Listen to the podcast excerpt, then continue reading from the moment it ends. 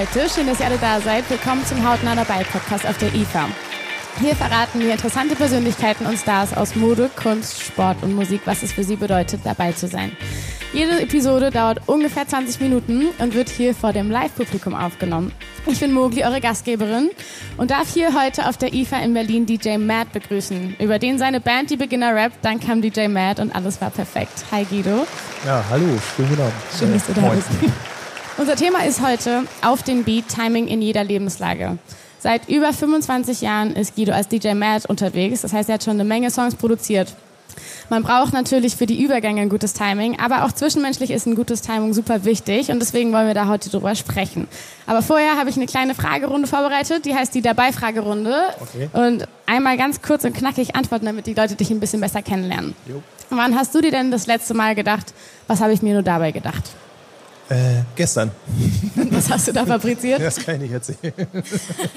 Okay, das fängt ja schon mal gut an. Nächste Frage. Es ist ja nichts dabei. Gibt es eine schlechte Angewohnheit von dir, die du einfach nicht ablegen kannst? Äh, ja, ich bin ein bisschen äh, egoistisch manchmal. Egoistisch? Ja, also wenn du eine Idee hast und irgendwie der Meinung bist, du weißt, wie, wie das so äh, umzusetzen ist, dann bin ich dann manchmal ein bisschen äh, forsch, um da durchzumarschieren. Aber manchmal äh, kommst du sonst nicht ans Ziel. Das ist so. Auf jeden Fall auch, weil da hatte ich auch schon ein Podcast-Thema zu Ellenbogen raus. Ähm, jetzt interessiert mich ganz besonders, weil ich früher tatsächlich die Beginner gehört habe als Teenager schon. Wenn du ein Festival organisieren könntest, wer würde denn auf deinen Bühnen stehen? Also was hast du dann gerne? Oh, ich würde äh, eher nicht so nach großen Namen gehen, sondern eher nach Sachen, die extrem interessante Sachen auf der Bühne können, weil das meiner Meinung nach heute eine leichte Schere ist zwischen sehr berühmten Künstlern, die vielleicht auch im, im Hip-Hop oder Black Music-Bereich unterwegs sind und das, was die dann auf der Bühne können. Und wenn ich live bin, will ich halt auch irgendwie äh, überrascht werden und gut entertained. Und da gibt es eine Menge sehr interessante Sachen, die halt irgendwie auch dieses eingefahrene System, da steht eine Band auf der Bühne und macht so ihr Ding ein bisschen erweitern und auch durch neue Technologien und so weiter. Zum Beispiel C2C, C2C äh, ist eine DJ-Crew aus Frankreich, die haben auch mal DMC und ITF diese ganzen DJ-Battle-Dinger gewonnen. Und die haben eine Live-Show entwickelt, da fällt einem nichts mehr ein. Also mit Videoscratchen und einem riesen Tralala. Und da war ich sehr beeindruckt, als ich die mal gesehen habe. Also die würde ich zum Beispiel holen. Die kennt zwar keiner, oder also jedenfalls hier nicht viele, aber äh, wenn du dann nach Hause gehst, bist du auf jeden Fall sehr inspiriert. Sehr cool. Du hast ja auch in deiner Karriere schon einige wagemutige DJ-Pools gehabt, auf jeden Fall. Ähm, und du fährst gerne Rollschuhe. Könntest du dir nicht vorstellen, wenn du sagst, live sollte interessant sein, zum Beispiel mal als Rollschuhfahrer aufzulegen? Ja. Während du Rollschuh fährst. Das ist so eine Sache irgendwie. Das ist beides sehr konzentrativ, aber braucht, glaube ich, verschiedene äh, Teile deines Gehirns. Wenn ich mich zu sehr auf Musik konzentriere, könnte es sein, dass ich mir beim Rollschuhfahren hinlege und das, äh, das nützt dann auch keinem. Das wäre äh, wahrscheinlich lustig anzusehen. Ja, ja, ja, ja. Ich werde auch immer noch ab und zu für Hochzeiten angefragt und auch früher schon. Und da ist mir schon immer aufgefallen, dass die Leute eigentlich, wenn sie so eine fette Party organisieren müssen, wie eine Hochzeit oder eine normale Party, einen Geburtstag, sich eigentlich um alles kümmern und erst ganz am Schluss an die Musik denken, wenn eigentlich dann meistens schon das Geld leer ist. Ja. Selbst auflegen kann aber auf jeden Fall schief gehen. Wie würdest du denn eine schlechte Party retten, wenn du könntest? Oh, das ist ein bisschen individueller, weil also gerade Hochzeiten, Firmenfeiern, also sag ich mal, wo du eine Masse beschallen musst, die sich jetzt nicht wegen einem gemeinsamen Musikgeschmack getroffen hat, wie wenn du in einem Fachclub auflegst, wo dann alle Haus hören wollen oder alle Hip-Hop, wo du schon mal so generell weißt, wo die Fahrt hingeht. Oh, da ist dann immer so ein bisschen Middle of the Road angesagt und da wird es dann irgendwie spannend, das dann noch äh, auch äh, qualitativ so ein bisschen na, wie soll man das sagen, individuell zu gestalten. Das ist halt nicht ganz so die, die üblichen Verdächtigen runterrocken und.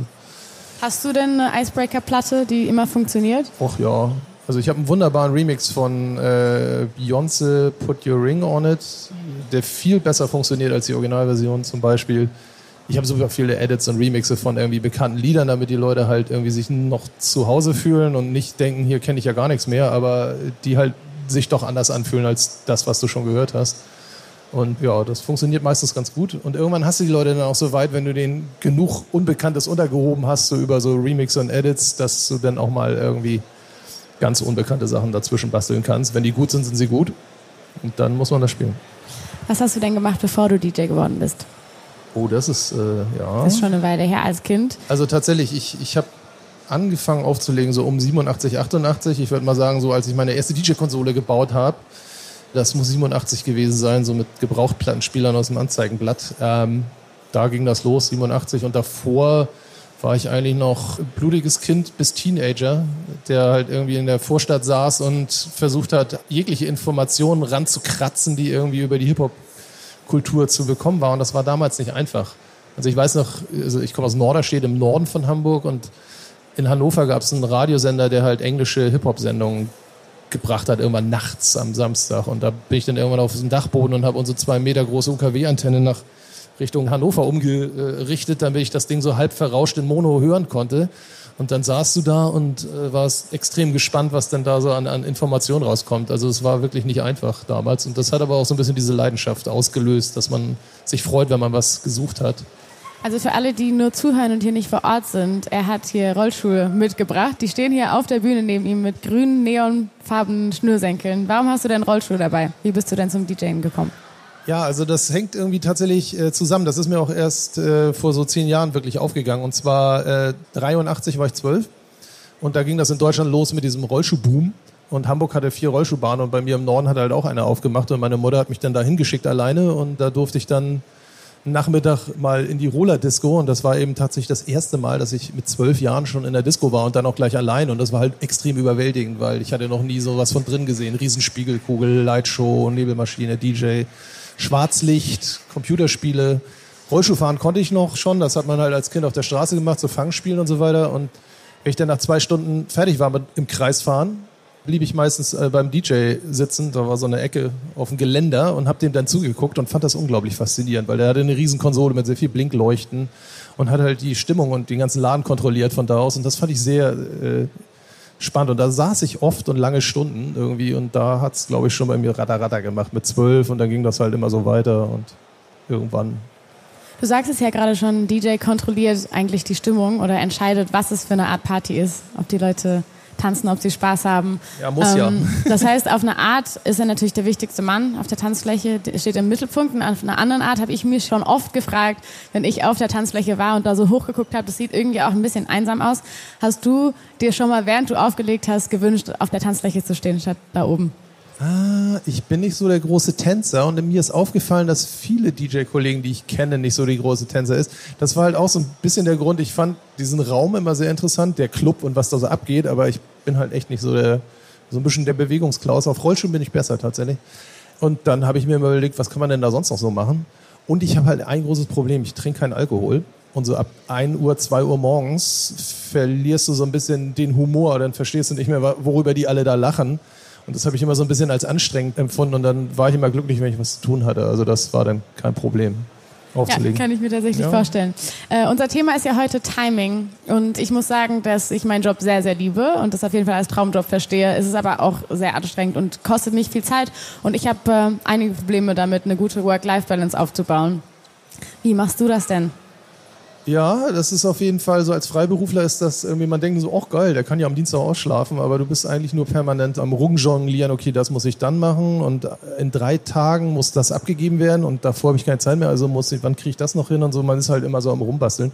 Timing ist das halbe Leben, ist mein Lieblingsspruch tatsächlich, also weißt du als Musiker ja auch, also da gibt es natürlich so verschiedene Bereiche von Timing, die da wichtig sind. Also gerade als DJ muss man eine große Disziplin haben, um, um auf den richtigen Zeitpunkt zu warten, um aktiv zu werden. Also wann du den Übergang ansetzt und damit das irgendwie aufgeht und so weiter und, und wann du welche äh, Ideen umsetzt, finde ich extrem wichtig. Hast du dir irgendwann auch schon mal überlegt, dass du vielleicht was anderes machen willst? Also hattest du schon mal andere Ideen? Ja, also ich zwischendurch, ich habe auch eine Ausbildung gemacht und danach dachte ich mir so, okay, das ist jetzt alles ganz toll, du kannst jetzt da äh, arbeiten gehen, aber ich hatte schon immer irgendwie komische äh, Flosen im Kopf und ich wollte unbedingt zum Film. Und in Hamburg gab es in den 90ern eine riesen Filmbranche, die gibt es immer noch, aber die ist nicht mehr ganz so groß. Also da wurde sehr viel Werbung gemacht und ich habe mich halt irgendwie so quereinsteigermäßig in die Filmbranche reingewurmt und bin dann am Ende beim Lichtfach äh, hängen geblieben. Also ich hab, war Beleuchter, vier Jahre lang. War eine super Zeit, hätte ich eigentlich auch immer weitergemacht, aber dann kam das halt irgendwann mit der Band, die es ja auch immer parallel gab. Wir haben ja 92 schon angefangen und so gegen 97 kollidierten diese beiden Bereiche dann schon irgendwie. Und das sind halt beides auch timingmäßige Jobs. Also du hast halt am Freitag einen Filmjob und am Freitag ist ein Auftritt mit der Band. Und das ließ sich immer ganz schlecht jonglieren. Und da war halt irgendwann eine Entscheidung A, B. Und dann habe ich mich für A, B, also absolute Beginner entschieden. Und Genau. Gute Antwort. Ja, und das war so, ey, wer weiß, was die Zukunft bringt. Mal gucken, wie es läuft. Und so habe ich das eigentlich mein ganzes Leben lang gehandelt. Mal schauen. Auch, auch nicht so viel Angst, so was da jetzt in die Hose gehen könnte oder nicht. Und bislang bin ich damit ganz gut gefahren. Also wie sieht denn jetzt im Moment gerade dann dein Alltag aus, wenn du so viele unterschiedliche Sachen gerne gemacht hast? Im Moment, also wir sind jetzt gerade mit der letzten Beginnerrunde durch. Also das Album lief ja sehr erfolgreich und wir waren ziemlich viel auf Touren und Auftritt und so weiter. Und das hält einen dann schon mal drei Jahre vom normalen Alltag ab, sowas. Also jede freie Minute, wo du deinen Kopf mal für dich hast, ist dann wieder mit anderen Kram okkupiert. Und tatsächlich so das letzte Jahr haben meine Frau und ich damit verbracht, unsere ganzen privaten Sachen mal auf die Reihe zu kriegen. Also nach 20 Jahren mal eine neue Küche, den Keller aufgeräumt und so weiter. Und halt meinen großen Traum von meinem Rollschuhverleihauto mal äh, umzusetzen. Was sich im Endeffekt auch als ziemlicher Aufwand äh, äh, herausgestellt hat. Den, der, den, den gibt's jetzt. Der steht draußen beim Autoscooter, das große blaue Auto mit dem Rollstuhl auf der Seite. Das ist das äh, Ende dieses Vorgangs. Und das ist tatsächlich der größte Schwachsinn, den ich jemals gemacht habe. Also das ist eigentlich mache ich immer nur Sachen, die einen konkreten Grund haben, also die eine konkrete Aufgabe. Und ich bin aber, ich habe dieses Rollschuh-Ding irgendwie wieder entdeckt vor zehn Jahren und wir wollten ein paar Veranstaltungen machen in einem Club in Hamburg so zwei, drei, vier und jetzt machen wir das auf einmal sieben Jahre, einmal im Monat und es ist immer irgendwie gut besucht und alle Die Leute haben Spaß. mögen Schwachsinn. Genau, Roller Skate Jam heißt das Ganze und, und äh, das ist so ein bisschen mein DJ-Ausgleichssport. Da kann man halt irgendwie wieder eher so Disco, Funky Kram spielen, so ein bisschen so wie früher in den 90ern, da kam ich eigentlich her, so Funk Soul im Club aufzulegen, wo es weniger ums Gescratche und Gemixe geht, sondern eher um die Musikauswahl. Und das macht mir extrem viel Spaß. Und dieses Rollstuhl-Ding ist eine sehr positive Sache, die sehr viele soziale Aspekte wieder aufleben lässt, die heutzutage irgendwie so ein bisschen auf der Strecke geblieben sind. Also das kann man natürlich jetzt hier auf der Bühne, auf der IFA schlecht sagen, aber die Leute lassen da halt auch gerne mal ihr Handy in der Tasche und machen den ganzen Abend Selfies, sondern kümmern sich um sich selber, unterhalten sich, socialisen vor sich hin. Das sind vier Generationen von Leuten, die alle kein Problem haben, zusammen zu der gleichen Musik sich zu bewegen und so weiter die Leute trinken keinen Alkohol und so weiter. Das ist also ein sehr extrem positives Ding. Also wer, wer mal wissen möchte, wo da der Hammer hängt, kann da gerne mal nachher auf dem Einmal Autoscooter hier auf, im Sommergarten vor der Tür eine Runde drehen. Wir verleihen da auch für umsonst schöne Rollschuhe kann man das mal ausprobieren und das ist wirklich, hat was für sich. Ist, äh du hast eben gesagt, dass ähm, so eine Kampagne, wenn man dann ein Album rausbringt, fast drei Jahre dauern kann, dass ihr auch viel auf Tour wart. Ich war auch gerade drei Monate zwar nur, aber ich war auch gerade drei Monate auf Tour und ja. da habe ich auch festgestellt, dass das Timing zwischen den Bandmitgliedern und einfach so in unserer kleinen Tourfamilie super wichtig ist, weil zum Beispiel viele Leute wissen, dass man mich eigentlich vor 11 Uhr besser nicht ansprechen sollte. Gibt es bei euch auch so Timing-Geschichten? Ah, also früher war die Gruppendynamik und das Timing ein extremes Problem, als wir halt noch so in so einem Neunsitzer-Bus durch die Gegend fuhren und man halt zu einer bestimmten Zeit im Club sein musste, dann musstest du einen Soundcheck machen, dann musstest du wieder alle einsammeln, um in, zum Restaurant zu fahren, zum Essen, dann musstest du wieder alle einsammeln, um ins Hotel. Und du wartest immer auf irgendwen. Und dann irgendwann kristallisiert sich halt der, das eine schwarze Schaf raus, auf den du jeden Tag wartest. Und wenn du das dann so vier Wochen am Stück hast, dann da entstehen schon irgendwie harte Aggressionen, möchte ich mal sagen da hat man irgendwie gar keinen Bock drauf. Und da merkst du einfach, dass es extrem wichtig ist, dass die Leute auch tight sind und halt sich auch an Absprachen halten und so weiter, weil irgendwann drückt das so auf die Gruppenmoral, das kann auch eine Band killen. Also war bei uns äh, immer noch im äh, äh grünen ja Bereich. Geschafft. Ja, tatsächlich jetzt auf Tour mit dem Nightliner-Bus ist das alles nicht so ein Problem. Wenn du müde bist, legst du halt im Bus und wenn der losfährt, liegst du schon drin und so. Das geht alles sehr viel einfacher. Aber wir sind mittlerweile auch professioneller und das Ding ist auch so groß, das geht gar nicht mehr anders. Ne? Ja, ich glaube, dass man einfach dann zusammen das richtige Timing findet, weil man sich auch dann schon lange kennt und irgendwie ja, abspricht. Das, das kriegt man auch mit, durch Professionalität und Routine dann irgendwann hin, weil irgendwie tatsächlich, du bist zwar jeden Tag in einer anderen Stadt, in einer anderen Halle, aber eigentlich ist immer täglich grüßt das Murmeltier um was weiß ich, drei Soundcheck, bla bla bla und das haben dann alle irgendwann mal drauf. So, das funktioniert.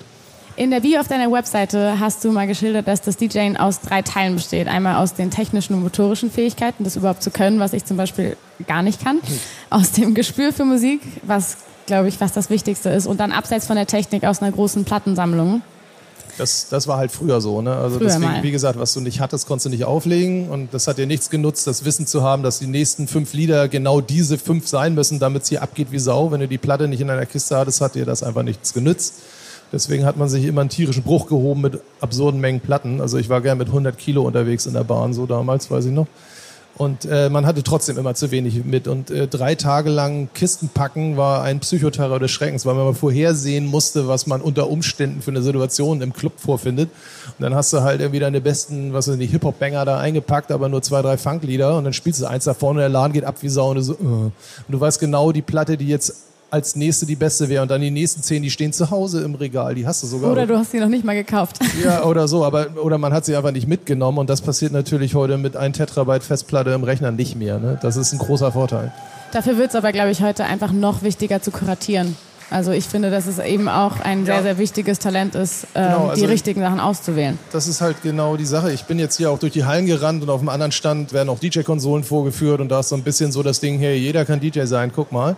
Und Techno zusammenmixen und du brauchst auch nicht mehr pitchen können. Dieses ganze technische Verständnis, was früher das A und O war, also äh, Platten synchron kriegen, das musste man halt hören, wenn die rauslaufen und so, das macht alles die Technik für dich weg. Aber das äh, hilft dir alles nichts, wenn du keinen Plan hast und keinen Stil und keinen Geschmack. Äh, dann wirst du halt ewig zweite Liga bis uninteressant bleiben. Äh, du hast vorhin schon mal von Schwachsinn erzählt, dass das, glaube ich, die schwachsinnigste Aktion war. Aber ich habe noch von einer anderen Aktion gehört, als ihr mal alle zusammen bei The Dome andere Menschen für euch auftreten lassen habt und Fuchsmasken angezogen habt und im Hintergrund getanzt habt. Kannst du mir erzählen, wie das damals war? Ja, der große Hip-Hop-Swindle haben wir das genannt. Ähm, bei The Dome war es halt so, das war zu der Zeit alles nur Vollplayback und wir machen keine Vollplayback-Auftritte und das hatten wir auch unserer Plattenfirma unmissverständlich erzählt. Das haben die bloß im großen Euphorie-Wahnsinn so ein bisschen vergessen gehabt und dann hatten sie es irgendwie geschafft, uns als total unbekannten Major Act irgendwie da zwischen Eagle Eye Cherry und äh, weiß ich nicht mehr auf diese Dome-Bühne und The Dome war zu dem Zeitpunkt halt das wichtigste Marketing-Tool im Musikgeschäft. Also wenn du da gespielt hast, war so die Ansage, da steigst du automatisch 20 Plätze in den Charts, nur wenn du da auf der Bühne standst. Und wir so, ja, ist ja super, dass er uns da untergebracht hat, aber wir können da nicht hingehen, ist nur Vollplayback. Und so, äh. Und da waren die, die Gesichter lang. Und dann kam der Chef persönlich, Heinz Sunnybowl damals, bester Typ überhaupt, auf die großartige Idee, ja, also ich habe die Jungs jetzt gehört, ich verstehe das. Ich mach da mal einen Vorschlag. Die Jungs bleiben zu Hause, wir schicken da irgendwelche Schauspieler hin, die machen das für die, ist ja eh Vollplayback. Und wir, yay, Lizenz zum Scheiße bauen von ganz oben. Und äh, das war witzig, weil es in jeglicher Hinsicht perfekt funktioniert hat. Also unsere Platte ist dann nach 20 Plätzen in den Charts gestiegen. Unsere ganzen Hardcore-Fans, die das alle sehr kritisch beäugt haben, dass wir da jetzt auf einmal bei The Dome auflaufen, fanden es großartig. Und ganz viele Leute haben es einfach strikt nicht gemerkt.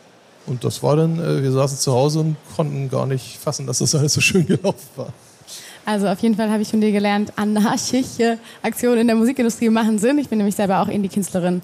Und wir hatten heute das Thema Timing. Du hast gesagt, dass Timing in deinem Beruf sehr, sehr wichtig ist und dass auch, obwohl heutzutage vielleicht mehr Leute an das DJing rangeführt werden können, weil die technischen Möglichkeiten ein bisschen leichter sind, es trotzdem noch wichtig ist, ein gutes Gespür für Musik zu haben. Und es kommt auf jeden Fall bei dir so rüber, als würdest du deinen Job mögen. Schön, dass du da warst. Dankeschön. Ja, Dankeschön.